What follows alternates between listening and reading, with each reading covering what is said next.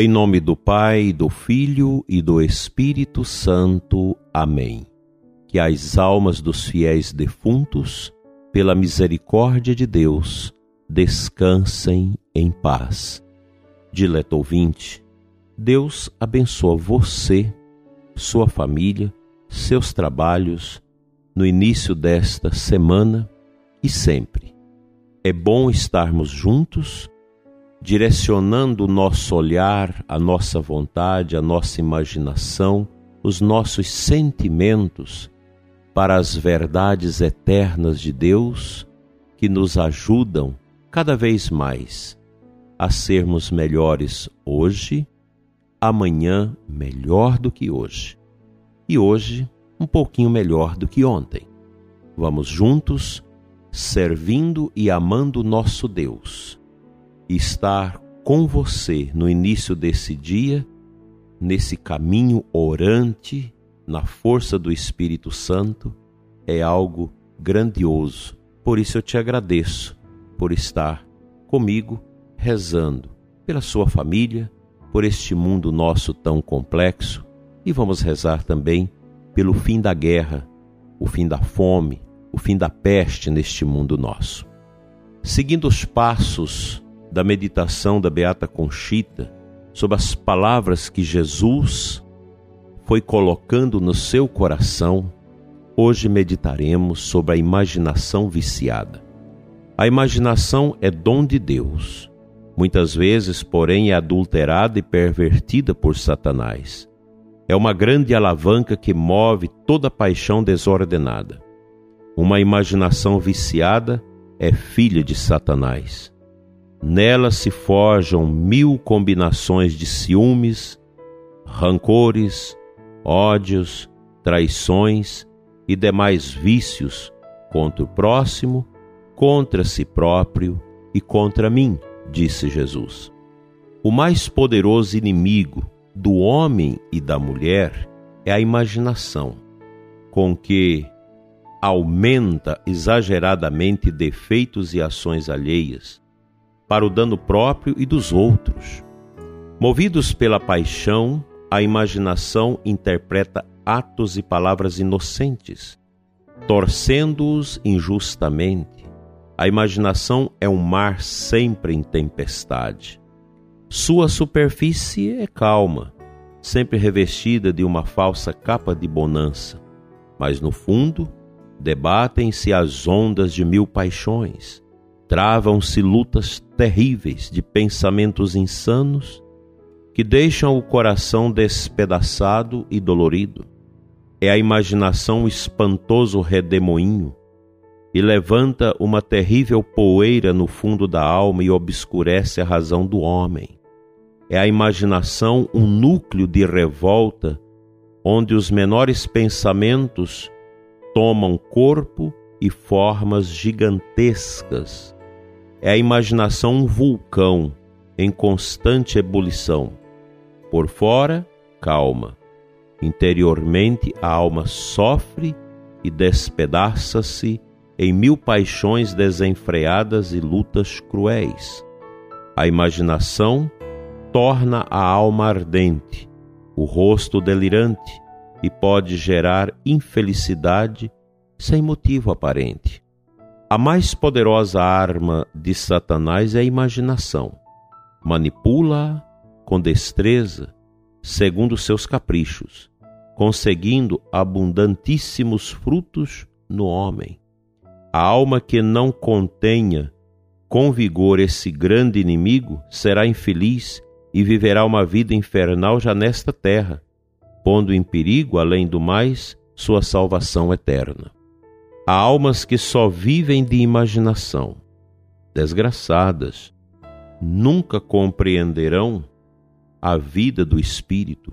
Sua vida será vã e desaparecerão como fumaça. Uma imaginação viva e impetuosa, sem freios, está em total desacordo com uma vida espiritual. Quem queira viver espiritualmente há de dominar sua imaginação mantê-la submissa, podá-la na raiz, a cada hora ignorar seus elogios sedutores e seus mugidos estrondosos até derrocar seu reinado e plantar em seu lugar as belas virtudes da serenidade, do repouso, da ordem e da paz. Da imaginação procedem inúmeros males, uma enorme rede em que Satanás mantém presas milhões de almas. Tem seu reinado no mundo e na igreja. Ao se desfazer essa desordem no homem, multiplicam-se os santos. É a imaginação grande empecilho à vida sobrenatural da alma e refreia a comunhão com Deus. Esse potro sem freio vive à vontade na alma, sem que alguém o ate e detenha em sua carreira. Poucas almas há que movam guerra a essa terrível serpente que injeta seu veneno pelo menor resquício. Por isso, tão pouca santidade existe no mundo.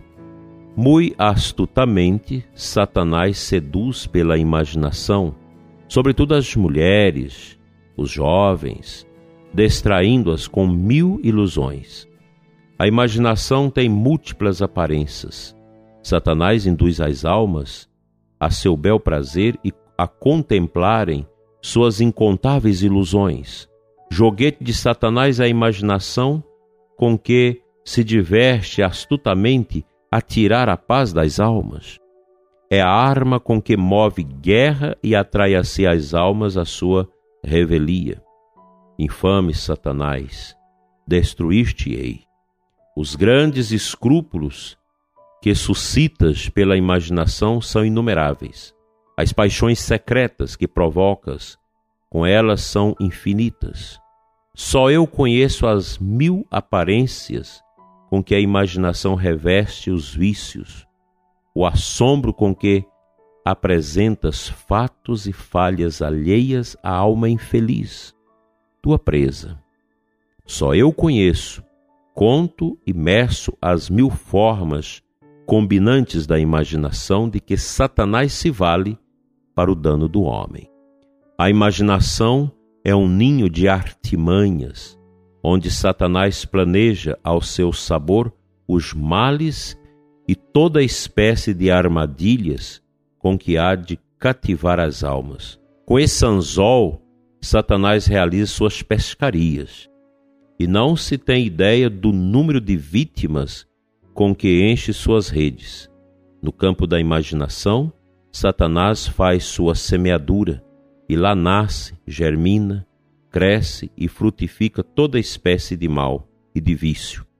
Maldito Pantanal em que o homem vive intimamente enredado e respira seus miasmas mortíferos.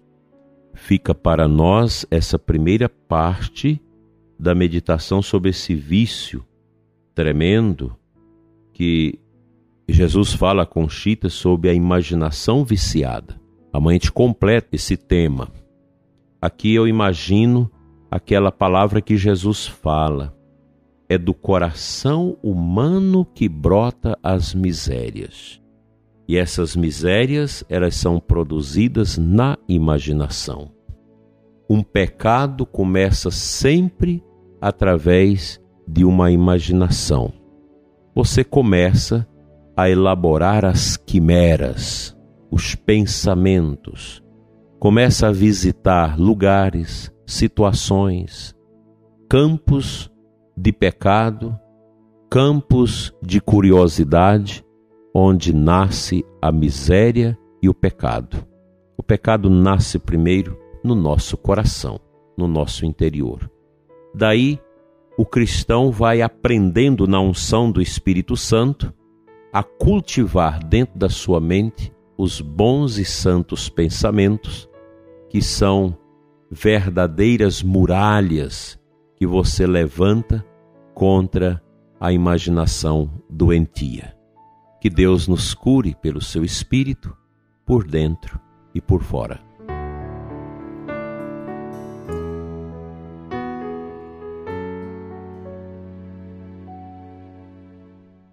A liturgia desta segunda-feira nos apresenta o início do capítulo 10 de João, todo o capítulo do Bom Pastor. Eu quero meditar o versículo 2, 3, 4 e o 5. Disse Jesus: Quem entra pela porta é o pastor das ovelhas. A esse o porteiro abre e as ovelhas escutam a sua voz. Ele chama as ovelhas pelo nome e as conduz para fora e depois de fazer sair todas as que são suas, caminha à sua frente e as ovelhas o seguem, porque conhecem a sua voz. Mas não segue um estranho, antes foge dele, porque não conhecem a voz dos estranhos. A pergunta que eu faço para você, prezado ouvinte, e também para mim, como nós podemos discernir essa voz do estranho? Qual é a voz que está guiando os nossos passos, que está alcançando a nossa imaginação e nos dando direções no nosso caminhar? É preciso pensar que está movendo o nosso interior. Qual a voz que guia o interior da minha alma, da minha vida? Precisamos pensar nisso e para que a nossa mente seja curada, libertada desses apetrechos miseráveis que nos leva a uma imaginação pecaminosa, é necessário que o nosso interior seja banhado com a luz do divino amor, que é o Espírito Santo, que vem do coração do Pai e do Filho ao nosso coração. Esse mesmo Espírito que banhou o coração da Santíssima Virgem para nos curar, nos libertar de todas as misérias que tanto mal faz ao nosso coração. Que Deus te ajude nesse caminho de purificação interior. Assim seja. Amém.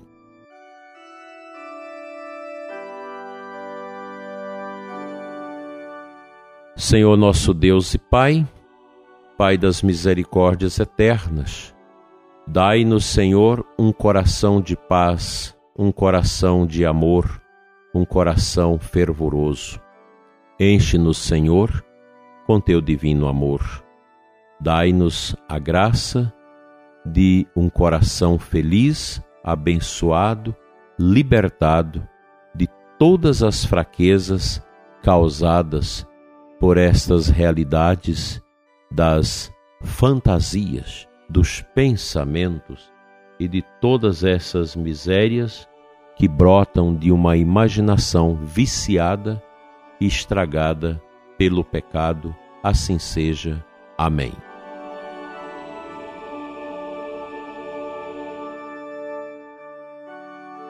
Pela intercessão da bem-aventurada Virgem Maria, venha ao seu coração, prezado ouvinte, a bênção de Deus Todo-Poderoso, Pai, Filho e Espírito Santo.